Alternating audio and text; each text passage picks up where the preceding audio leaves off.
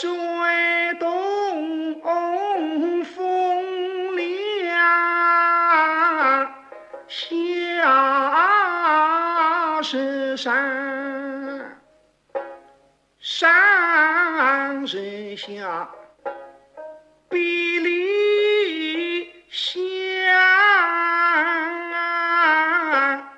与那莺儿莺，相见。苏州评弹是苏州评话和苏州弹词的总称，是采用以苏州话为代表的吴语土口讲说表演的传统曲艺说书形式。它产生并流行于苏州及江浙沪一带，名家辈出，流派纷呈，吴侬软语，婉转悠扬，和着缠绵的琴声，轻舒柔缓地讲述着传奇故事，将儿女情长娓娓道来。这首《莺莺操琴》就是评弹大家蒋月泉最广为人知的一首开篇了。在上世纪六七十年代评弹艺术兴盛的时期，听评弹已经成了这一方水土之人不可或缺的生活习惯。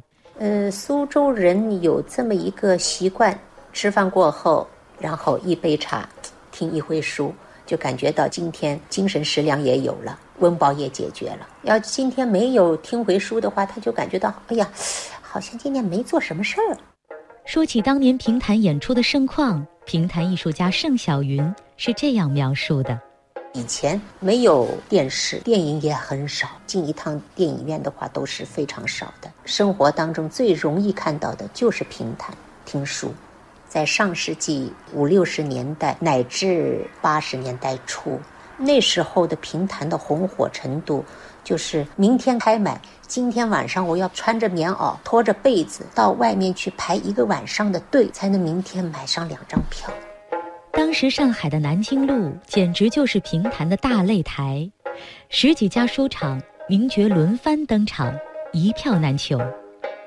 随着时代的变迁，评弹离人们渐行渐远。让那些仍然坚守在评弹舞台上的艺术家们意识到了传承的任重道远。过去评弹在上海的这样一种受欢迎程度，恐怕大家还是不太很了解。过去你想，上海有很多电台，很多的书场，南京路上由东向西啊，一条南京路，这个把门面开在南京路上的这样的书场，专业表演评弹的场所，在当时有十几家之多。评弹的演唱会啊，在上海文化广场，那个时候一万多人座位，通宵的排队买票。我们的发型、我们的化妆、我们的表演，我在这方面的话，都是向影视方面、向昆曲方面借鉴了很多。所以在这方面的话，我们的评弹自身其实不是需要去很大的改革，我们不知不觉当中跟着时代的脚步在走。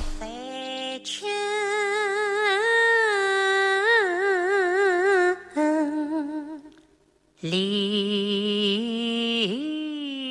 后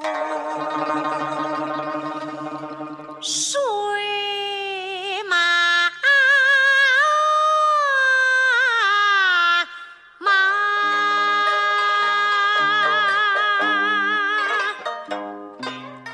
二零零六年，国务院将评弹列入第一批国家级非物质文化遗产名录。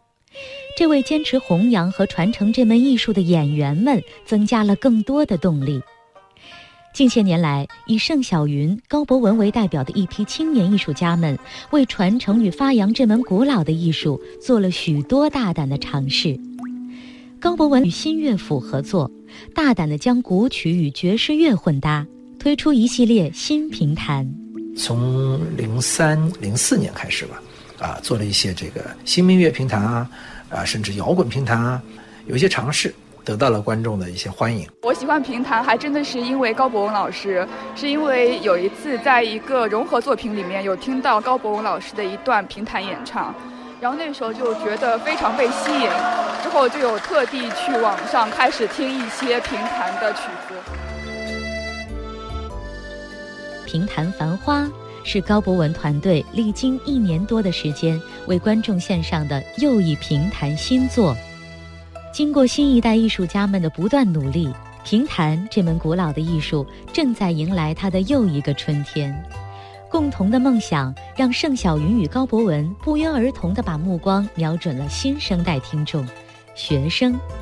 他们相继举办了评弹进校园活动，所选曲目也十分用心地挑选了最能引起学生共鸣的《雷雨》和《林徽因》。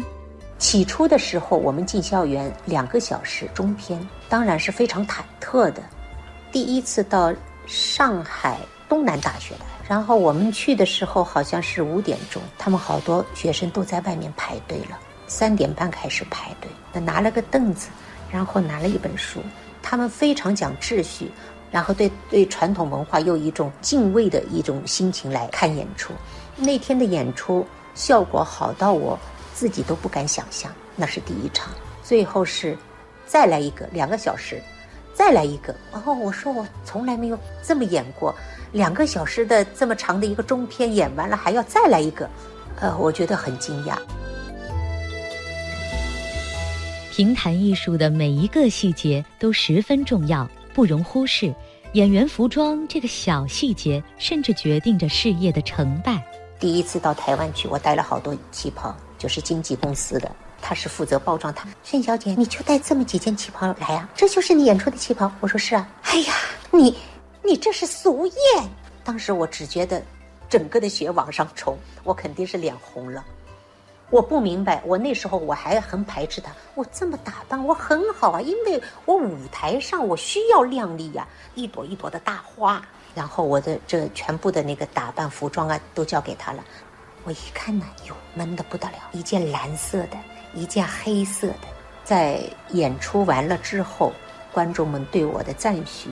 后来我拍出来的照片一看，哦，我明白了，因为后面它都是古董家具给我们蹭的背景，然后整个的我的服装配上去非常典雅的那种，并没有让观众感觉到跳出来突兀。